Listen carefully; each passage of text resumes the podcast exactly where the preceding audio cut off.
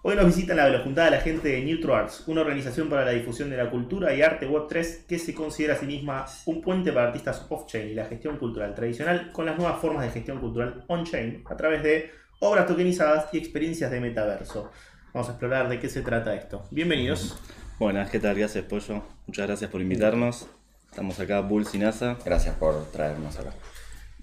Arrancamos, digamos, les preguntaría primero qué es Neutro Arts. Neutros, Neutros. Pero primero vamos a presentación personal. ¿Quién es quién? Pueden decir seudónimos si prefieren no revelar identidades. Eh, Yo soy Bulls, soy co-founder junto a Ivonne, que hoy no, no, no pude estar acá, de Neutro Arts. Eh, bueno, yo soy director de cine, vengo del palo de, de, las artes hace ya un tiempo. Primero hice cine de animación y después me gradué como director.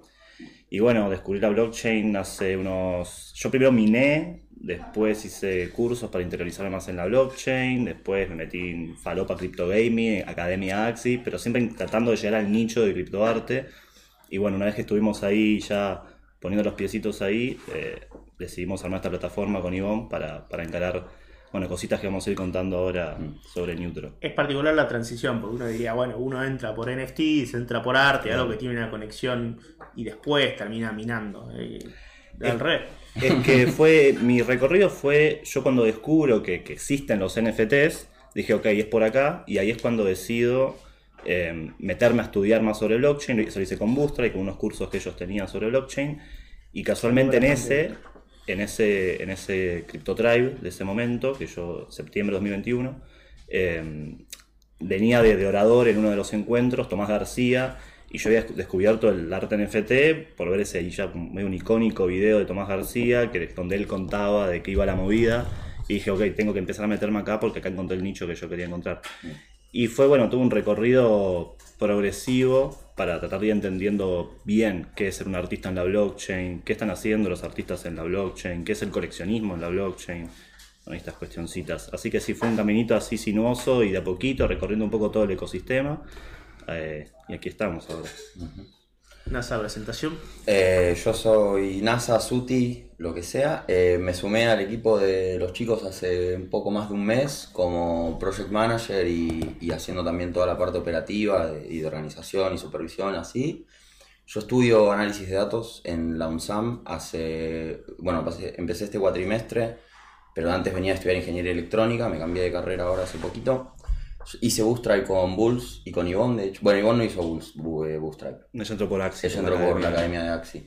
Eh, ahí los conozco, los conozco a ellos, qué sé yo, pegamos buena onda. Y yo arranqué en cripto, nada que ver, por una cuestión eh, pura y, meramente especulativa, digamos, ¿no? De, bueno, volatilidad, trading y todo ese tipo de cosas. Y a medida que fuimos como metiéndonos más en las comunidades y laburando y viendo todo lo que se podía armar, fui como encontrando mi, mi rumbo hacia bueno, lo que hoy es Neutro y, y toda la cuestión del arte NFTs, NFTs en, en juegos, algo que me interesa mucho y que me gustaría profundizar también. Eh, pero sí, acá andamos. Sí, creo que mucha gente fue atraída por la especulación en un principio de las monedas. Obvio. Entras por trading, te la pegás y después entras de verdad. Exactamente. Como todo. ¿Te la pegás con CryptoMines? Te la pegás, te la pegás con muchos juegos scam y, y después empezás a construir en serio, digamos. Axie Infinity hoy. Eh... Yo tuve una academia de Axie Infinity. Yo jugué de becado. Cantidad de no puse plata, pero. ¿Es verdad? ¿Fuiste becado? Yo fui becado, no en Bootstrap, de un amigo. Ah, un amigo que tenía un equipo. Sí, sí, sí. Pero sí, no, no, no me metí en eso. Transiciones. Vos arrancás, me, digamos, hiciste un poco todo el recorrido que hiciste en cripto eh, Neutron no es lo primero que haces dentro de cripto profesionalmente o en cuanto a emprender y llevar a cabo una empresa es lo primero que vos haces. En cuanto a llevar a cabo un proyecto que uno funda, sí, esto es lo primero que... Es como mi passion project de alguna manera. ¿En qué momento dijiste voy a transformar esto que hoy es una pasión, es un hobby, es un interés? Cuando estaba, estaba laburando en una financiera, yo viniendo del palo del cine, yo, estaba, yo estaba, hacía postproducción. Eh, vino la pandemia, se paró todo el laburo, o sea, no se filmaba más nada Dije, bueno, tengo que cambiar de laburo, me metí en una financiera, estuve un tiempo ahí y en un momento dije, no, esto, o sea, que no es por acá. Y ahí ya estaba minando, ¿viste? Como que estaba metiéndome en la blockchain y cuando me, enteré un poquito más de un par de cositas, de cómo era la movida, ahí dije, no, ya está, bueno, yo dejo todo. Y ahí a Boca? Y, me voy a ver la boquita. Eh, y me metí y me metí nomás, sí, sí.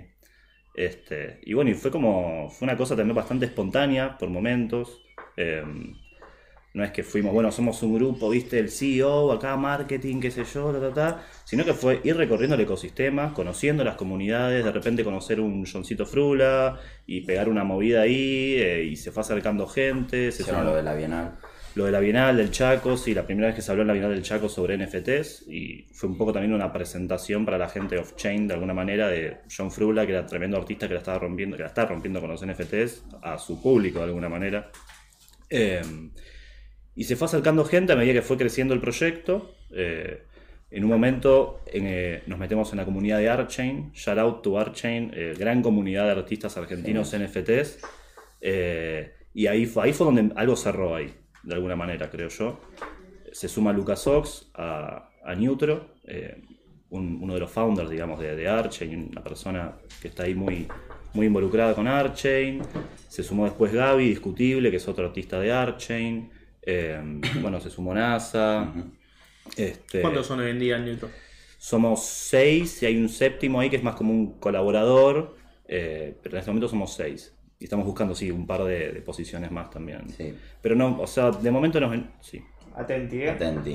¿Qué estás buscando? Porque por ahí hay alguien interesado y está. Estamos buscando que haya algunas puntas, eh, gente que sea más de la Web 2, como de cierta gestión cultural que viene de la Web 2 y de espacios tradicionales. Eh, no puedo decir mucho con lo que estamos ahí medio haciendo ahí, pero en este momento sí, estamos buscando un poquito de eso. Y alguien para, para más para que esté más firme ahí en CM, ¿viste? en las redes, redes. más que nada. Que hoy en día las maneja, las manejamos así medio entre Medio, NASA y yo, eh, con- en los huecos que vamos teniendo. Pero bueno, es algo que demanda mucho, mucho tiempo, la comunicación. eh, me gustaría, viste, por ahí como descentralizarlo. Cuando ustedes se acercan, ya ahí mencionaste gestión cultural web 2, se acercan a gente que hace arte a la manera tradicional y vienen a proponer un- una solución, vienen a traer una propuesta de valor. Una herramienta. Sí. ¿Cómo le llegan a esa gente? ¿Qué es lo que le proponen a esa gente? Me imagino que decirle de entrada, che, queremos tokenizar tu obra, no siempre es lo más atractivo. Bueno, eso Suena su- medio scam. Suena medio scam y eso es súper interesante porque esa es una duda, eh, un planteo en realidad que desde un principio teníamos con Ivonne. Digo, bueno, ¿cómo, cómo onboardeas a alguien en la blockchain de una manera escalable? Porque si yo digo, vos sos artista, digo, bueno, si yo te voy a hacer toda la movida de redes y qué sé yo y papá, me tengo que casar con vos, es un montón de tiempo, ¿cuántos artistas puedo llegar a gestionar? A la gente, por lo general, en la blog no le gusta. Si yo te colecciono a vos un NFT, me gustaría estar en contacto con vos, artista. Eh, y no que haya un intermediario ahí haciéndose pasar por vos.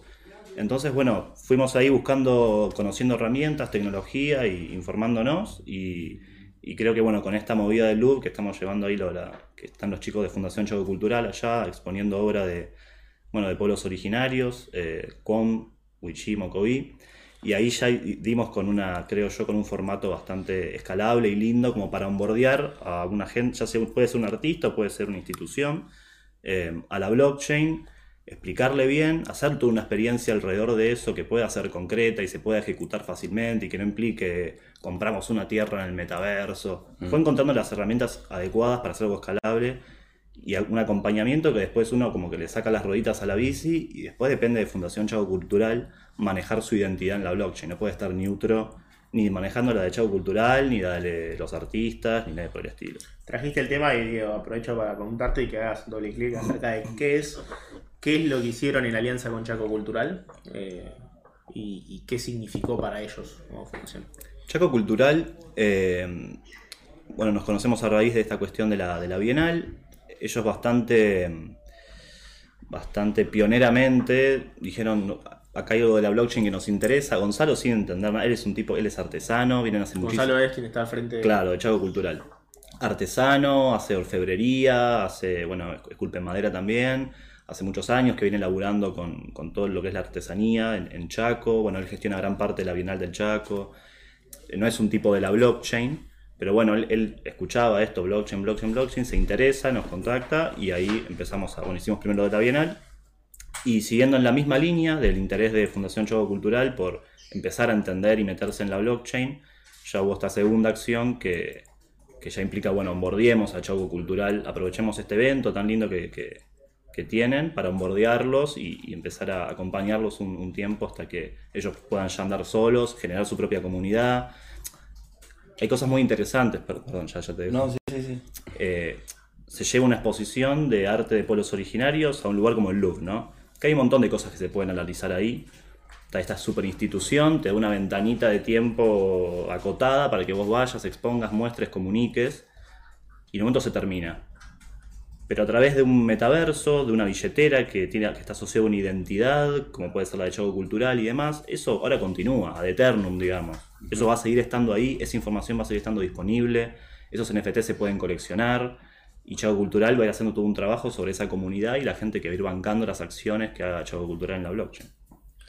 Ahora, las mismas obras, digamos, Chaco Cultural, me imagino, me dijiste así artesanías, a ver, digamos, reunía obras de artesanos.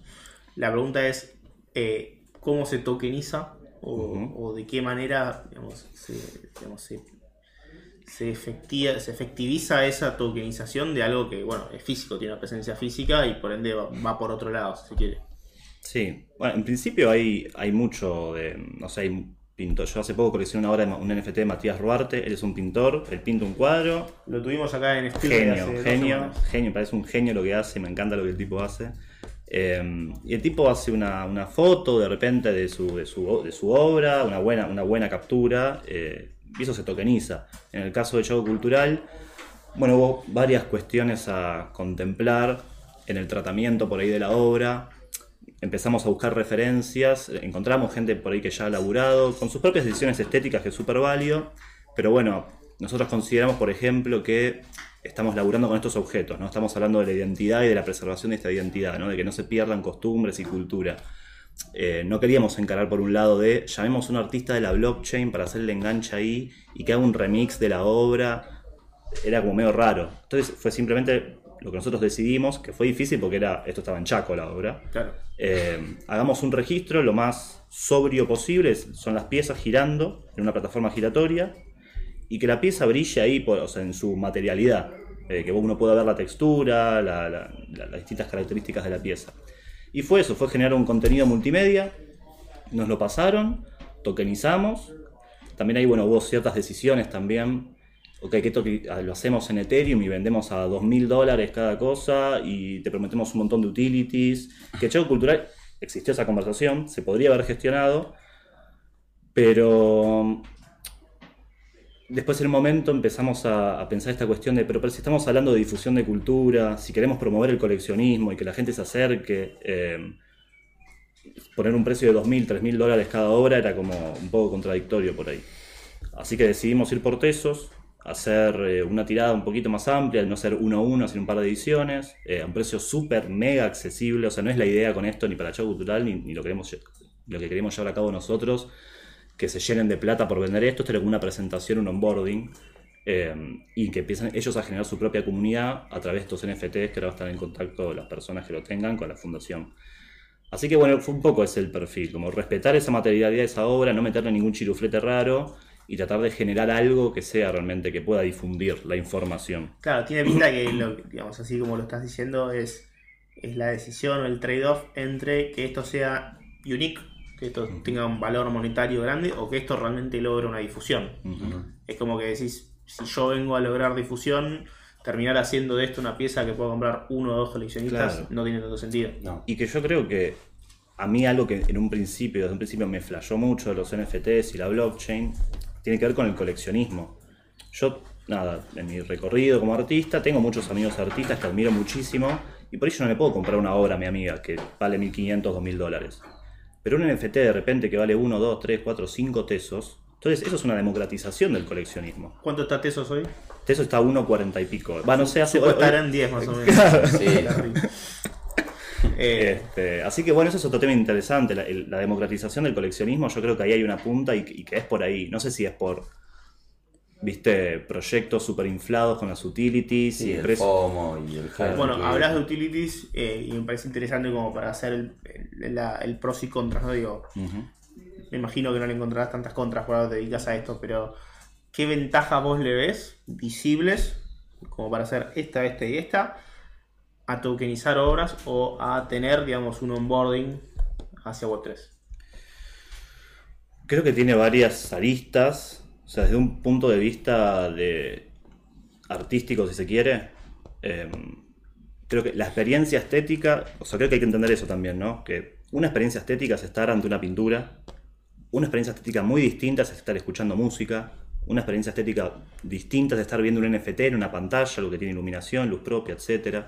Este, ahí se plantea, bueno, no, em, primero diferenciar eso, particularizar que, no sé, porque hay gente o, hay narrativas de, eh, pero la obra y que yo no tengo acá, lo físico, eh, es válido, lo físico tiene lo suyo, eh, empecemos a descubrir o a hablar, bueno, ¿qué, ¿y qué tiene esto de lo virtual o esta imagen virtual? Hace un montón de tiempo ya que venimos consumiendo una marea de imágenes constantemente, de manera bastante inconsciente si se quiere, y de repente aparece este concepto de la obra de arte acá en tu celular o en tu pantalla, y creo que ahí es como un Trojan Horse que se puede meter ahí, de un espacio de reflexión sobre esa imagen. Sí, es que hay como dos grandes partes. O sea, vos tenés desde el punto de vista del artista en cuestión, digamos, la blockchain le sirve como una herramienta para la difusión, trazabilidad, de originalidad y, y- y ese tipo de cosas.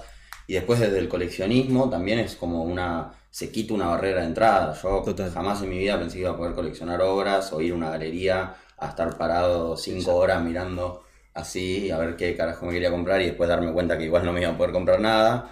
Y el otro día estábamos así hablando y dije, che, pasamos un par de artistas, no sé qué, que tengo unos test ahí. Está evangelizado. ya. Me pasó como 50 artistas y también es como un montón de info, pero es como también me empiezo a acercar a esto de coleccionar una obra donde la utilidad sea simplemente coleccionar la obra y apoyar a un artista. Claro, aparte, digamos, siendo que son obras, por lo general uno tiende a, a- a verlo en NFTs y NFTs que son creados digitalmente y dice, bueno, uno posee la obra. En este caso, por ahí la obra tiene una existencia física, está en un museo, en una galería, y sin embargo vos podés decir, esta obra es mía o esta, yo soy coleccionista de esta obra. Sí. Esas cosas te las permite la tokenización. Exactamente. Sí, totalmente. Este, ¿Y cuáles son los desafíos de, de onboardear? Digo, hay gente que me imagino que por ahí te dice, la verdad prefiero la vida tradicional, pero ¿cuáles son esa- esos frenos, esos obstáculos que ven a la hora de avanzar y decir, che, ¿por qué la gente no quiere tokenizar? Yo creo que el más importante, y acá bueno, vos vas a poder desarrollar mucho mejor, pero para mí lo que yo más observo es la desinformación. Que la gente escucha NFT, escucha cripto cada vez menos. Eh, bueno, de hecho hace poco Reddit lanzó una colección de NFTs y si vos ves en la comunicación que ellos hacen, en ningún momento hablan de Web3, en ningún momento hablan de NFTs, esos son coleccionables digitales. Nombran, primicia, primicia de Velo y Solo los lunes. Nombran, creo que blockchain una o dos veces y después salió el, eh, uno de los VCs de, de Reddit, no sé, a decir que lo hicieron por una cuestión de que si hubiesen hablado de NFTs, si hubiesen hablado de blockchain, la gente lo iba a asociar quizás al Bored Ape Yacht Club o, a estas colecciones PFP que se venden a miles y miles de dólares y iba a ser muy resentida la adopción. En Discord les pasó eso, de hecho fue, volvieron atrás con una movida que iban a hacer con cripto porque los usuarios empezaron a dejar de pagar Discord Nitro. Sí, em, creo que tiene que ver con eso, sí, con la desinformación y también con la dificultad. No es sencillo interiorizar, o sea, nos sentamos nosotros con Chaco Cultural, ¿no? Sí. Y que ellos interioricen la importancia de, ahora esta billetera está asociada a tu identidad digital, toda la producción que vos vayas haciendo tiene que ver con esta identidad digital. Eh, digo, hay muchos conceptos de la blockchain que siento que hay que interiorizarlos y que lleva tiempo, más allá de que uno pueda entender técnicamente, que eso se pueda aprender de una manera más o menos rápido, pero interiorizar eso y la importancia de eso, entender que hoy en día nosotros dentro de Neutro, en nuestras charlas nerdas, hablamos mucho como de la identidad soberana, la identidad que produce, porque un artista hoy en día NFT, está bien, el apartado técnico siempre es importante, ¿no? Y un tipo para ir a rompe porque técnicamente es excelente lo que él hace. Sí. Pero es mucho más también ese, artista en la blockchain y el valor de ese NFT está compuesto no solo por lo técnico o lo pictórico, sino por cómo comunica, qué conceptos comunica. eh, digo, son un montón de cuestiones que tienen que ver con esa identidad y que hacen también al valor de la obra. Eh, viste, hay artistas que no sé, viste, no sé, aparecieron muchos en un momento de, de usar inteligencia artificial y por ahí un tipo que nunca tocó nada de arte, viste. Pero de repente, no sé, desarrolló un concepto muy interesante alrededor de esa obra hecha. Una estética particular. Una quizás. estética, claro, un concepto, eh, un mensaje, una forma de comunicar a veces, como los goblins, qué sé yo. Eh, y de repente tiene valor. ¿Y por qué tiene valor? No, pero esto no tiene valor porque no es artístico, qué sé yo. Tiene valor porque hay una comunidad que genera un consenso que dice que eso tiene valor. Algo de la comunicación ahí estuvo bien. para que se pliegue a tu, a tu visión, a tu perspectiva, un montón de gente que está dando valor a tu obra. Teoría del valor subjetivo full. Bueno, arte, totalmente, sí. Y, y con el coleccionismo lo mismo hoy en día, ¿no? O sea, en la blockchain. Yo a veces me pregunto, ¿qué sentido tiene como grandes curadores, viste, y que te vengan a decirte esto es arte y esto es bello? fuego, y- eh, pero bueno, pero es- viene por ahí la mano, Sí, porque sí, los artistas, perdón, pero los artistas también están hablando de esto, no es que están hablando de, ay, el, po- el airdrop del, que, que está buenísimo, pero están hablando de estas cuestiones. Tiendo a creer que la democratización del arte no pasa solo por hacerlo disponible a más personas o hacerlo accesible a más personas, sino también por esto que decís, liberar el criterio según el cual algo es arte. Totalmente. A mí esto me, me gustó y punto, y lo compré, listo. No, no necesito el aval de nadie. Esta cosa también que, viste, que siempre existió de la primera vez que uno entra al museo, viste, este, este síndrome del impostor, de como decir, ay, no estoy tan arriba como para poder, ¿por qué no me deslumbro con esta pieza, viste? Eso es toda una construcción institucional. Mm. Bueno, no me quiero meter ahí porque, bueno, viste. Adelante, Me mejor. Pero bueno, es una construcción institucional que nada tiene que ver, o sea, a ver, respeto muchísimo la labor del museo en, su pres- en la Si no preservación. la respetás, dale igual. No, no, no, no, no, en serio, en serio. Lo que, lo que sí eh, es algo que nunca estuvo bueno es esta cosa de eh, esta obra y los coleccionistas que son todos millos y que generan un criterio que, o sea, vos hoy en día ves arte contemporáneo y mucho es una porquería. Y subestiman al tipo que se para frente a una obra y dice, che, no entiendo por qué esto dicen que es bello. Dice, no, pero mirá, mirá todo este texto que está acá que te explica conceptualmente todo. Y en realidad eso, lo que es, es un gran circuito No, no, está bien, está bien. de gente que infla, que, que infla precios, hacen, hacen, hacen negocio con eso. Y afuera queda toda la gente que se queda como desvinculada del arte, que queda ahí desconociendo qué, es- qué- qué es acercarse a ese arte, y nada, y de repente aparece la blockchain, rompe todo, y hay unos pares que se están agarrando los pelos. Hay gente que queremos su, su opinión, ya que los tenemos ahí presentes, digo, eh. Digo, critiquen, pregunten o muestren su aval, ¿no? Digo, si están de acuerdo con lo que Bulls está diciendo, eh, manifiéstenlo. Ahí lo tengo de... Eh, mi querido Nahuel, por ejemplo, eh, yo sé que el tipo es un tipo de opiniones formadas, así que eh, no quiero que te prives de dar tu opinión acá. Em, les preguntaba un poco por los obstáculos que hay. Y ahora la pregunta es, ¿cómo llegan las organizaciones a ustedes? Y más importante aún, ¿son solo organizaciones o de golpe hay gente que se acerca y dice, che, eh, la verdad que yo hago cosas que yo considero arte y me gustaría que esto tenga algún ayornamiento? Sí, se, se acercó un montón de perfiles distintos, organizaciones, están como individuos. Este, y muchas veces, no sé, ya unas, unas pares de veces nos pasó de. Eh, minté una colección en Ethereum y no pasó nada, no se vendió nada, hice mil tokens y qué sé yo. Claro, y sí, no, no. O sea, no es que porque lo minteaste, pero estuvo ese concepto, ¿no? Como de, uh, los NFTs, como it's a thing. Todos tienen que hacer NFTs, te vas a ser millonario con los NFTs. Claro. Y acá levantabas una piedra en un momento y salían proyectos. PFPs así como lluvia y uno tratando de detener y esquivar los Ponzis y los viajes a Dubai, ¿viste? Ah, Esas sí. cosas. Eh, entonces, creo que Desde Neutro la idea también es quizás no. Arrancó la frase con desde neutro. Está, el tipo lleva un mes, pero ya está. El tipo tiene el- es que puedo decir muy orgullosamente que todos los que son parte de Neutro somos como Sí, sí. estamos en esa. Estamos alineados. Bueno, No, la idea también es esto, no quizás hacer siempre, que sí, pero no siempre este laburo que se le hizo de gestión a, a Chaco Cultural, sino también esto, presentar la blockchain y todas estas ideas locas que tiene Bulls. No, Eh, no, no, eso sí, eso sí. No, presentar un poco la blockchain también como una herramienta ya sea para el artista que quiere hacer música, para el artista que tiene un colectivo de artistas y no sabe Claro. cómo meterlos, sino difundir toda esta información para que sirva para como una herramienta más. Claro, y, y que se sepa, y por eso investigamos y buscamos las herramientas adecuadas para eso, que cualquier artista hoy en día, sin poner un mango, puede hacer un montón de cosas alrededor de su obra. Que no hace falta que venga, viste, y te diga, yo te pongo acá, ¿me, me explico? sí. Mencionaste el tema scam o Ponzi, tiraste la palabra, la, La palabra mágica. Y ahora la pregunta es, entre tanto que hay, más cuando hay bull run, ¿no? Porque ahora es más fácil diferenciar, hoy hay menos Ponzi, hoy está todo más apagado, ¿viste? hay menos cantidad, menos volumen, Ujú. te das cuenta más rápido qué es lo que vale qué es lo que no. que se Lo que se compra se el- en el- Eh, ¿Cómo diferencias lo que es real, lo que es valor, Mm. lo que es trabajo, de lo que es basura, de lo que es reproducción o copia, o mismo eh, es papelito de colores, espejitos de colores, mejor dicho. Uh, qué difícil sin, Sí. sin puntualizar cosas, pero creo que. Puntualice, puntualice. No, no, no. Hay muchas cosas red que. flags. Claro, hay muchas red flags. O sea, si te prometen eso, te, que te van a llevar a Dubai, que vas a hacer. Sí, los, los que tienen staking. lo, tenemos, de- lo tenemos a John ahí. Está Johncito, Oh, grande grande John. Gran saludo. Bueno, yo. Bueno, perdón, me desvío porque me apare- apareció John ahí y me. Pero. Me pone nerviosito. No, no, nervioso no, me hace pensar en algo que es que creo que un acierto de alguna. O sea, por ahí es muy early para hablar de eso, ¿no? Pero como al menos nosotros lo- encaramos, no hay que. O no queremos pensar el espacio de acá el mes que viene, ¿no? Y cómo saco un proyecto PFP así, levantar la empala. Yo pienso en 5 o 10 años, cuando existan libros que narren la historia del criptoarte en Argentina, y ahí yo pienso que o sea, va a haber íconos, se va a mencionar un John, se va a mencionar un Tomás García, se va a mencionar Archain. Y yo creo que ahí está el valor. Pon- Poner un poco de perspectiva histórica, salir como de la locura de la especulación Mm.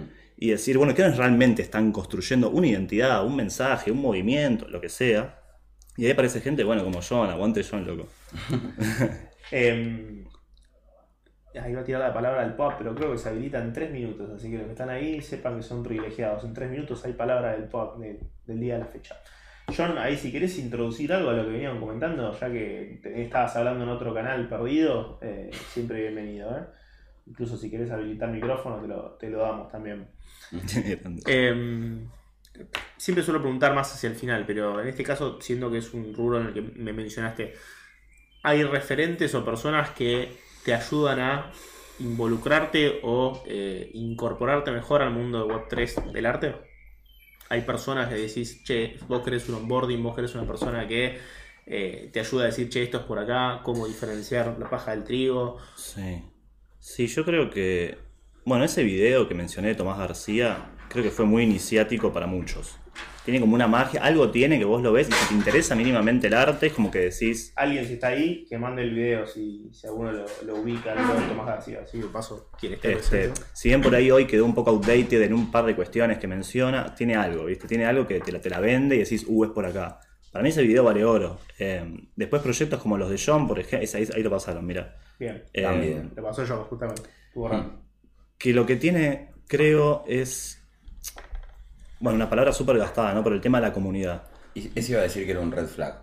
Si un ¿Cuál? proyecto pre-mint habla del desarrollo de la comunidad y que van a tener una re comunidad Claro. y que la comunidad y comunidad de comunidad, para mí no. Vos decís que la comunidad en un proyecto de arte Web 3 se construye ex post, ¿no? Ex ante. Se construye post, se construye también con la identidad del mismo artista. No tiene que, o sea, vos no podés pretender que una, con una colección PFP sea una comunidad por el simple hecho de ser una colección Quieren PFP. explicar qué es una colección PFP para los Eh, profile pic. Tipo los eh, Bored Ape, bueno, ahora son mucho más una marca, ¿no? Que una, una colección de NFTs, pero Son, claro, NFTs que buscan ser tu foto de ser avatares. Y, pero bueno, en ese sentido, creo que, y lo, y lo que mucha gente no hace, es, querés hacer una comunidad genial, mi forma de verlo es que en principio uno tiene que tener muy en claro con qué valores tiene, porque eso es lo que va a unir a la gente o no. Eso ¿Qué es. valores comunica? ¿Qué, qué se quiere compartir acá?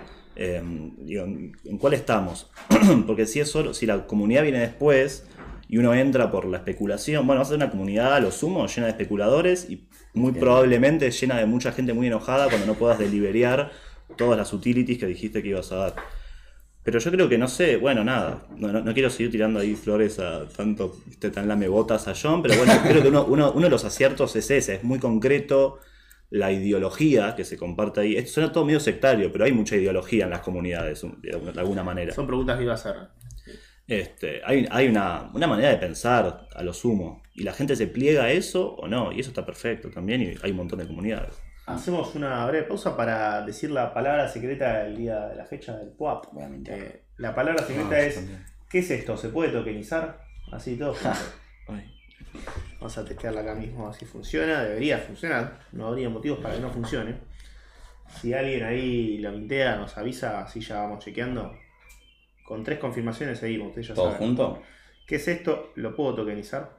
Sin, sin signo, nada al final. ¿eh? ¿Qué es esto? Ah, es larga, ahí lo maté. Puedo.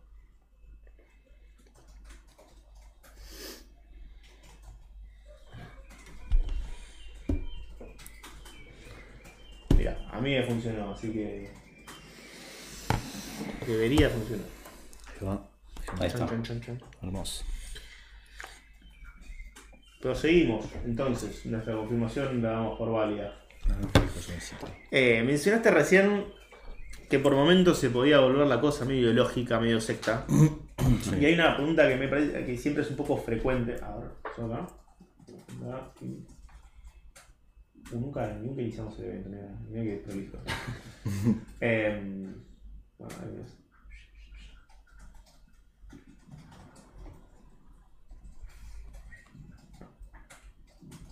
Hay una notificación y no sé cuál es. Mencionaste el tema de ideología, que a veces esto parece un poco sectario. Y la pregunta es, muchas veces se, se abunda en vocabulario, eh, vocabulario cripto vocabulario ya de personas que están metidas. Y eso le hace un poco, tal vez, sentir un poco de sentido de pertenencia, ¿no? El clásico saludo GM, por ejemplo, es una prueba de eso. Es como, eh, saludas a alguien afuera GM a tu abuela y te dice, ¿de qué estás hablando? ¿Qué, qué es esto? O sea, decime hola, ¿cómo estás? Eh, por un lado el sentido de pertenencia, por otro lado es, che, no nos estamos perdiendo de incluir a mucha gente por usar un vocabulario específico o, o muy de nicho. La pregunta para ustedes es, ¿qué tan útil es? Digamos, ¿Cuál es el trade-off que hay ahí? ¿Qué tan, ¿Qué tan positivo es? ¿Qué tan negativo es?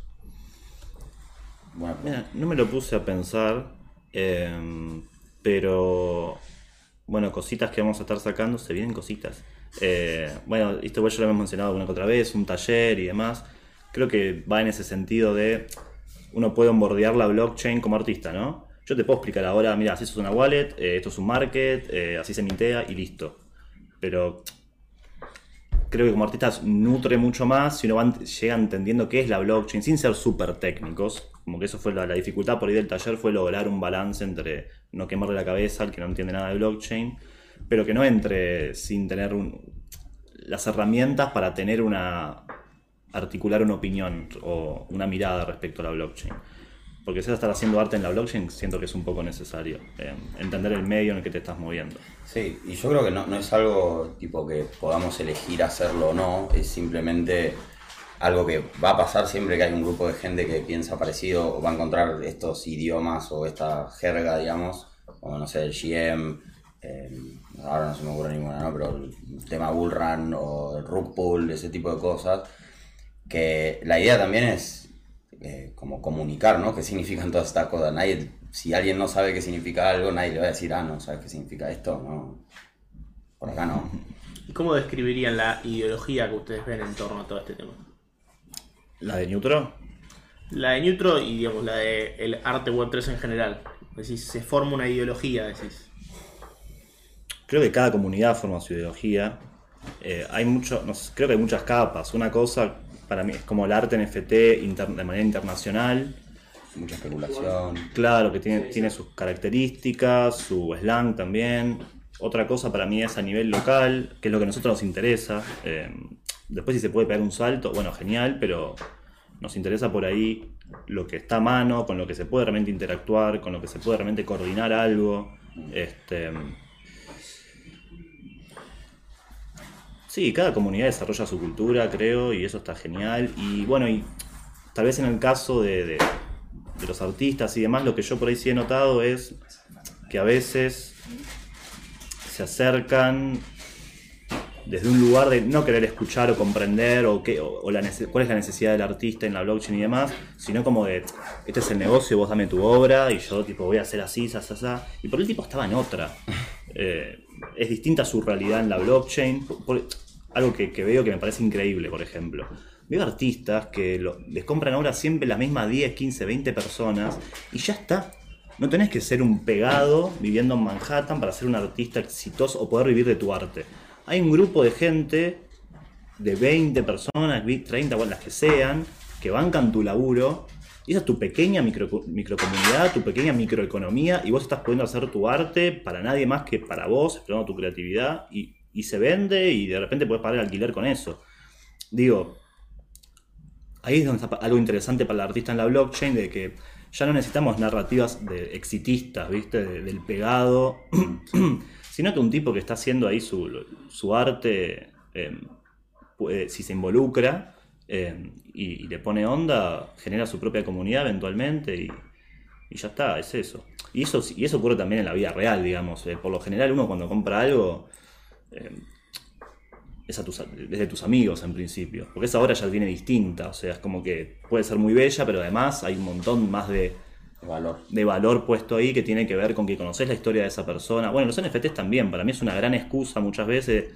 Yo compro este NFT porque me gusta, pero también porque es una, un puente hacia un artista de alguna manera. Me interesa la movida de este tipo. Es, es como un medio. Y eso también, bueno, nuevamente volviendo a eso de, bueno, qué es lo que compone el valor de una obra por ahí. Eh, son muchas cosas, ¿viste? No es solamente, eh, bueno, qué sé yo. Muchos matices. Repetimos la palabra secreta del pod del día de la fecha, que ahí había varias personas preguntando. Eh, todo junto, sin guiones, sin mayúsculas, sin signos, ni símbolos, ni números. ¿Qué es esto? ¿Lo puedo tokenizar? Tiene que funcionar. Acá funcionó, así que no tenemos duda. Lo dejo ahí chequear. ¿Pudieron mentearlo? Yo sí. sí. Sí, yo mintió tranquilo. POAP. Opiniones sobre POAP. Me encanta. Me encanta. Eh, es muy gracioso porque por ahí. eh, perdón, estoy re, re, re charleta, o sea. Eh, nada, interactuando por ahí más con, con la gente de Tesos, tal vez. Es como que le decís pop y es como. ¿What? Como que no, no está muy en esa. Y por ahí nosotros que venimos más como de un, no sé cómo llamar, un ecosistema del criptoentusiasta argentino y demás, nada, it's a thing, digamos, el pop es como que todos quieren pop. A mí me parece una muy genial herramienta. Yo lo pienso muchas veces por el lado del coleccionismo, no sé, hicimos unos space y qué sé yo, se dieron pop-ups, y después yo te puedo dro- dropear una obra NFT y por ahí algunas personas va a ser su primera obra y una manera de, empezar a entrar en contacto con ese mundo de, de- de arte NFT, se ceba y empieza a comprar obra y eso es lo que realmente, lo que ese ecosistema de artistas necesita, es en cierta medida también es que haya más coleccionistas. A mí me interesa mucho desarrollar esta, bueno, ya ire- iremos haciendo cositas, pero Cositas. cositas. Eh, pero eso, viste, que, que, que- nada, que se ceben con lo mismo que estamos cebados nosotros.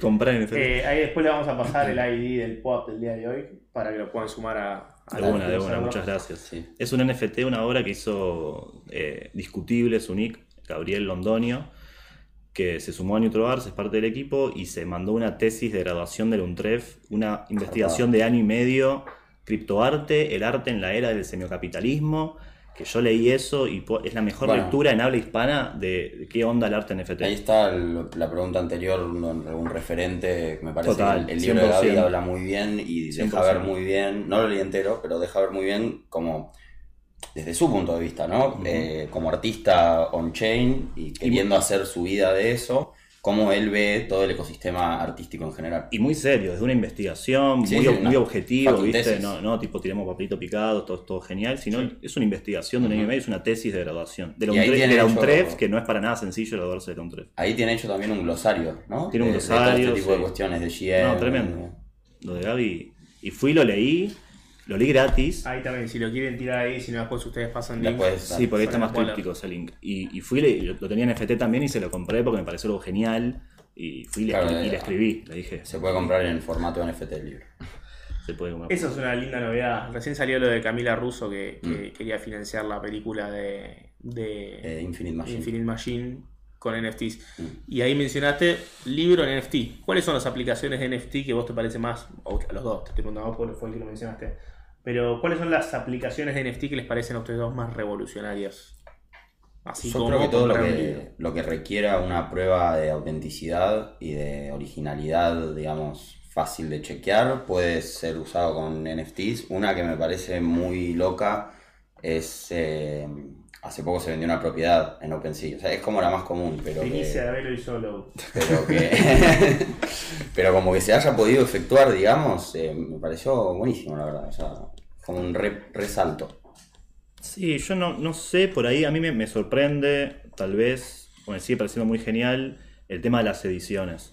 Que yo saco una obra y por ahí puedo hacer una tirada ridícula y ahí ya me cambia todo, porque si yo tengo que pintar un cuadro, no puedo salir y regalarte este cuadro para hacer, para hacer difusión de mi obra. Hago 100 ediciones de un NFT, regalo 20 para acá, un sorteo por allá, esa, todo ese tipo de dinámicas que se pueden plantear gracias a, bueno, a, a los NFTs, me parece como que muy, muy interesante eso. Me cebo. Em, dejen acá sus comentarios si ustedes también están a favor de la desaparición de los escribanos, como dijo. Eh, sí, la verdad que son, digamos, a mí me parece también particularmente interesante el caso de uso de, de- de propiedades, cómo Mm. puedes transferir propiedad, eh, siendo que hoy es un proceso tan engorroso, costoso, burocrático y, y es una solución que viene a, a- a Sí, significar total. mucho, que es alejada tal vez del arte, pero para lo que es NFT, es, creo que eh, el arte puede ser una, una gran forma, no sé cómo lo ven ustedes, ahora me dirán, puede ser una gran forma de introducir a mucha gente al concepto de NFT también. Sí, 100%, bueno, Total. 100% de acuerdo con esa idea. Para mí, el- el- esta capa de consumo en la blockchain va a venir por este lado en principio. Sí. Eh, es, es el más a mano, el más sencillo, el más fácil de, de- con el cual involucrarse. Eh, voy, compro un NFT, es un artista y qué sé yo, papá. papá. Eh, creo que va a ser una, es una gran forma de onboardear gente a esa capa de consumo y de cultura en la blockchain. Sí, entender lo más importante del NFT es que es eso, que es demostrar originalidad de algo, ¿no? Sí. Eh, masificación, sí o no, ¿esto va a ser algo masivo o va a ser algo que va a ser, bueno, hay- habrá gente en el futuro que querrá hacerlo de esta manera, habrá gente que no, o te parece que en el fondo es inevitable? ¿Qué cosa?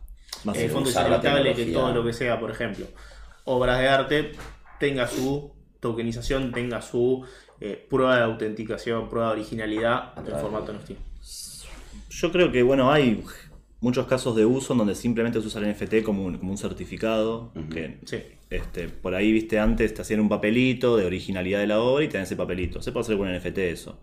Eh, si se van a masificar, qué sé yo, depende de los artistas y si tiene... Tampoco no, creo que no tiene que ser un must. Si tiene ganas el artista de explorar otro medio para difundir su obra, vuelvo al caso este de Matías Ruarte, ¿no? Eh, es simplemente decir me meto en otro medio. Quiere decir que los que no se metan, tipo, oh, estás condenado al fracaso. No creo, o sea, si lo que haces está bueno eh, y lo sabes comunicar también, bueno, porque es medio inevitable hoy en día usar un Instagram, al menos haces algo visual. Sí. Eh, Yo creo que por las facilidades que permite, sí va a ser. No, no es eso que decís vos, no es un must. pasa que por ahí falta para... Falta, falta, obvio. Pero no, no, no creo que vaya a ser algo como que. Porque también es eso, o sea, si vos querés hacerlo, lo puedes hacer. Si no, no lo querés hacer, no lo haces. Pero lo que, la facilidad que te da y la- el beneficio que tiene, creo que sí se va a usar bastante en el futuro. Pero no va a ser necesario, obviamente que no. Hmm. Eso va a depender de cada artista. Va a haber artista revolucionario que, que quiera nunca meterse en nada de tecnología y hacer lo suyo Sí, para total. siempre, digamos. Sí, sí. Va pregunta más de, de índole personal para ambos. Si el mundo cripto desapareciera mañana y con cripto lo que implica tener una blockchain y lo que implica tener registros de autenticidad, de originalidad, timestamp, eh, Alguien desenchufa una heladera y. desen- desenchufó la heladera y volaron los los 13 millennials. años y medio, casi 14 de historia cripto iniciados en 2009. Eh, ¿Qué harían ustedes pasado mañana? Yo me pondría muy triste. Seguro. Yo soy de- mu- hay muchos casos de esa gente que dejé mi laburo y yo soy uno de esos. Eh, como mencioné, yo vengo del cine, arte difícil por excelencia de producir. Es dificilísimo hacer una película, 3, 4, 5 años de producción, burocracia, que tenés que tenerlo contacto, ¿viste? Y qué sé yo. Se producen cualquier cantidad de películas al año en Argentina. ¿Cuántas conocemos? ¿Dos, tres, cuatro? La que salieron está al Darín. año. La que está Darín, la que está Franchella. Eh, entonces cuando apareció la blockchain y me, y- y me entero de los NFT fue como listo, eh, eh, esto es lo que yo estaba esperando de alguna manera. Mm. Porque todo lo otro deja mucha gente fuera del sistema y un montón de cuestiones. Lo replicamos, lo hacemos de vuelta. Todo, todo eso. Sí, si explota la blockchain yo me, me pongo a llorar. Bueno, Sí, a, a Nico Urbón, Bitcoiner, le- el día que le pregunté esto, me dijo: eh, Por lo pronto, arrancarla de nuevo. Así no vale. Em, ¿Qué pregunta les iba a hacer? Ah, bueno, eh, volvemos tema Louvre. ¿Qué se siente? ¿Qué, qué- sentían ahí? ¿Y qué eh, conclusiones sacaron de la exposición que hicieron en el Carrusel de Louvre? ¿Quieren contar un poco más en detalle? Sí, ¿qué se siente? Fue muy, al principio fue una locura. O sea, yo como que no lo podía creer. Yo agradecido a la blockchain, yo pensaba, ¿cuándo yo, si no me metía acá, iba a poder estar mínimamente asociado eh, con, con el Museo Louvre? Eh, y la experiencia fue súper enriquecedora. Fue esta cuestión de, yo estoy muy contento de que hayamos encontrado, como mencioné antes, como un modelo escalable de hacer un onboarding. Porque fueron cuestiones, como te mencioné, viste, de pasamos por un montón de etapas tratando de descubrir la fórmula de alguna manera. Bueno, y acompañás a un artista toda su carrera, y cómo haces, y hay un montón de peros, ¿viste? O una institución y hay un montón de peros. Eh, Así que como, como esa cosita cerrada que se armó de una tokenización, una movida de difusión, una movida de metaverso, eh, eso me, me pareció como algo bastante, bastante lindo con lo que dimos. Eh, y después también, la, tal vez del otro lado, me, sorprendió y me, gustó mucho el entusiasmo por parte de Chaco Cultural con, con la movida, digo, contentos, ¿viste? Como, oh, blockchain, están allá ahora en París hablando, de, fueron al Untref, dejaron el QR, ¿viste? Como, que, digo, eh, che, mira qué bien, o sea, no es que era solamente, ah, los pibes se encargan, sino que se involucran y eso está, está buenísimo. Eh, importante y, y para que comentes cómo es que, que eso sucede, pero vos decías, lo importante acá es dar herramientas y que después sigan en la suya. Sí. Vos considerás hoy, por ejemplo, la gente de Chaco Cultural tiene ya, la, la fundación tiene ya todas las herramientas técnicas como para decir, bueno, mi otro me sirvió mucho a la hora de hacer mi onboarding, hoy yo ya puedo desarrollar. Esto sigue, nosotros la semana, Pronto. nosotros la semana que viene hacemos como el, el anuncio y se abre el metaverso y se, exhiben todos los links para, del- de los minteos para que la gente pueda ir y comprar y demás. Y después vamos a sostener la movida un mes, con encuentros una vez a la semana, como para sostenerlo. eh, y, ahí y, y en paralelo fuimos capacitando ya a Chaco Cultural para que vayan entendiendo. Ellos ya ahora entienden, bueno, ah, ok, necesitamos una persona que... Ellos no pensaban poner a nadie para las redes ni nada, por ejemplo, imposible. Em, este, así que bueno, pero bueno, tenemos calls semanales.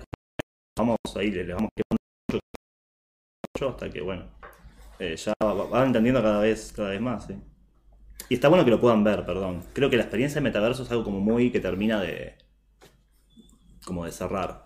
Eh, porque ver, verle por una, por una persona que no, no está ni enterado de nada, ver el NFT, ok, ah sí, veo una imagen acá y veo que la puedo comprar, ok. Pero el metaverso es como, por eso otra cosa ya. Eh, ¿Qué definirías vos como metaverso? Uh, re difícil la pregunta. Te metiste vos solo, ¿eh? No, bueno, cuando menciono metaverso en este caso puntual es Un espacio virtual. espacio virtual en donde hay obras exhibidas ahí. Eh, y, me- y ahí es, es mucho más grande, no pueden ser un montón de cosas más, pero me estoy refiriendo a eso, ¿no? Una galería que está ahí creada para, para exhibir la obra de, de Chaco Cultural. Mm. Eh, les mencionaba, y ahora para cerrar la última pregunta que hacemos siempre, el clásico, salvo que alguien tenga una pregunta para hacer, incorpórela ya. Eh, mencionábamos que esto lleva ya 13, 14 años de la existencia de cripto, como lo, digamos, desde, desde que arrancó Bitcoin hacia lo que hay hoy. No quiero con eso desconocer el trabajo de Nick Szabo y los cypherpunk que había antes. El punto es, eh, hay una piedra fundamental, ¿no? En ese momento Satoshi Nakamoto saca el paper y todo empieza a tomar forma, después empieza a explorarse, casos de uso, aparece Vitalik, dice, che, tal vez esto también es por acá, y llegamos donde estamos hoy. Pero si por esa puerta entrara en este preciso momento Satoshi Nakamoto, se acercara y dijera, ¿qué tal? Soy yo, ¿qué le preguntaríamos? Buena pregunta. A Satoshi Nakamoto. ¿Nos vas a cagar a todos o, o va a estar todo bien? Para mí, no, para mí como que no existe el tipo. ¿Viste como corte de las pirámides que se dice, no, vinieron los aliens y trajeron, hicieron así como rayos de luz iluminadores? Para mí es una de esas cosas, ¿viste? Que Sí, sí. Así como bajo que- una data, ¿viste? Bajo una data. Este, claro, no sé qué, ¿Qué le preguntaría? ¿Vos qué le preguntarías? No, no, era